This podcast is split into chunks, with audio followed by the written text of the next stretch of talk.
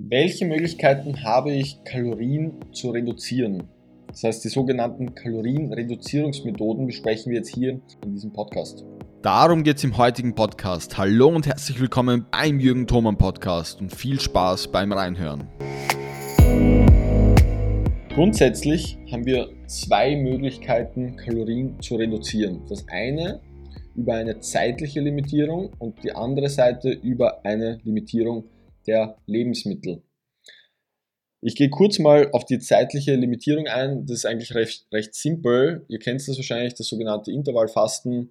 Das heißt, ich sage, ich esse zum Beispiel 16 Stunden am Tag nichts und esse nur in einem Zeitfenster von 8 Stunden. Das wäre eine Methode, um zeitlich seine Kalorieneinnahme zu reduzieren.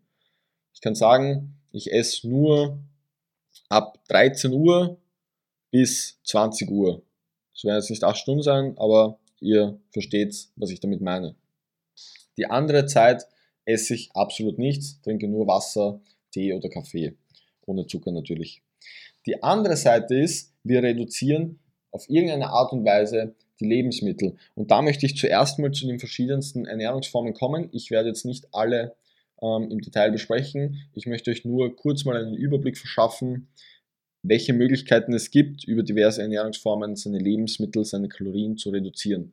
Das heißt, wir haben zum Beispiel sowas wie eine vegane Ernährung.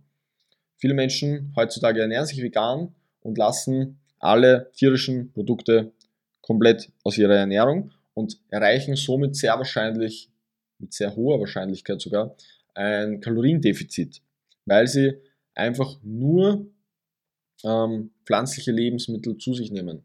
Das heißt aber, dass es nicht zwingend sein muss, dass sie in einem Kaloriendefizit sind. Das heißt, es kann genauso gut mit einer veganen Ernährung Gewicht zunehmen. Und genau hier kommen wir zu dem Stichwort Kalorien-Tracking.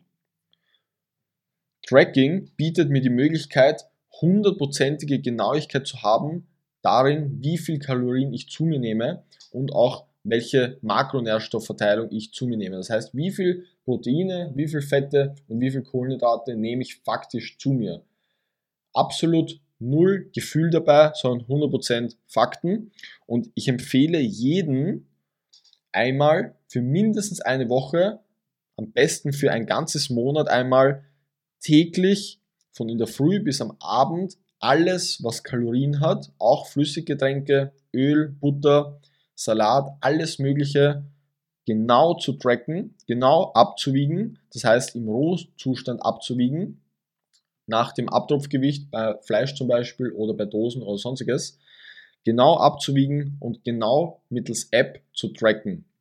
Das ist eigentlich relativ simpel, es erfordert ein bisschen Zeit, aber dieser Nutzen, den du dadurch bekommst, einmal für einen gewissen Zeitraum, für zwei, drei Wochen, deine Kalorien zu tracken und wirklich faktisch zu sehen, okay, was nehme ich zu mir, ist so wertvoll für dein restliches Leben.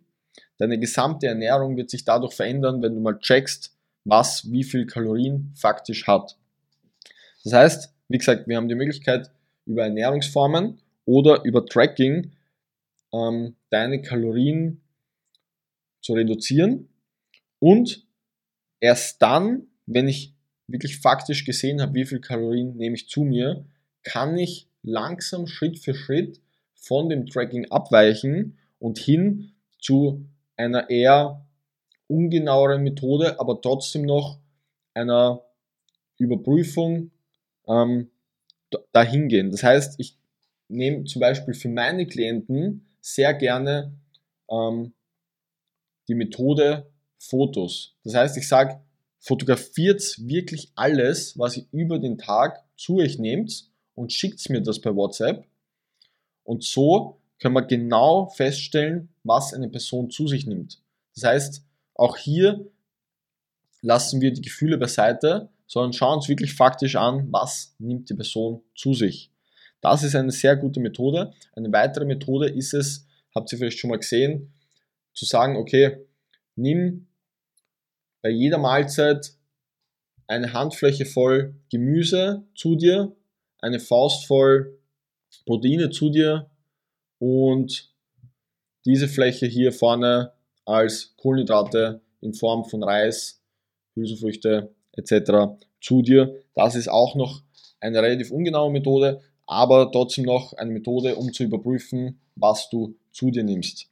Das heißt, mit diesen Dingen können wir überprüfen und uns accountable halten, um zu wissen, wie viel Kalorien wir zu uns nehmen.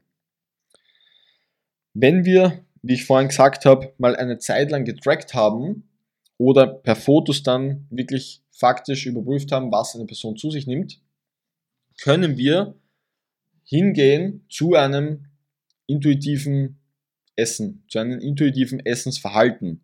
Weil das ist etwas, wovon die meisten Menschen glauben, sie können es, sie können es aber faktisch nicht. Und faktisch meine ich die Zahl an der Waage, an ihrer Kleidergröße, an ihrem Wohlbefinden, an ihrem Fitnesslevel zeigt mir, dass sie es faktisch nicht können, dass ihr Hungergefühl falsch ist. Das heißt, ihr Körper signalisiert ihnen, sie haben jetzt Hunger, obwohl sie genügend Fettreserven haben, um mindestens noch eine Woche zu überleben. Und mit intuitivem Essen meine ich, dass mein Hungergefühl stimmt. Wenn ich jetzt einen Hunger habe, weiß ich genau, okay, ich sollte jetzt was essen und es stimmt.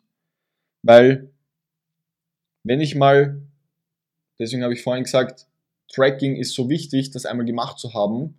Wenn ich faktisch weiß, was ich zu mir nehme, kann ich nachher davon profitieren, indem ich meine Ernährung viel effizienter gestalte und somit dann meinen Alltag viel einfacher gestalte und weiß, okay, wenn ich mich jetzt mal zwei, drei Tage mehr im Büro aufhalte, weil ich Überstunden mache, dann fahre ich mal ein Stück meine Kalorien runter und lasse vielleicht mal den einen oder anderen Snack weg, lasse mal vielleicht die ein oder andere Flüssigkalorie weg oder ähm, reduziere mal ein bisschen meine Kohlenhydrate oder ähm, meine, meine, meine Fetteinnahme und reduziere dadurch ähm, meine Kalorien, passe dadurch meine Kalorien an meinen aktuellen Zustand, an meinen aktuellen Bedarf an und bleibe so, trotzdem ich mich vielleicht gerade für einen kurzen Zeitraum weniger bewege, weniger Kalorien verbrauche, bleibe trotzdem fit und gesund.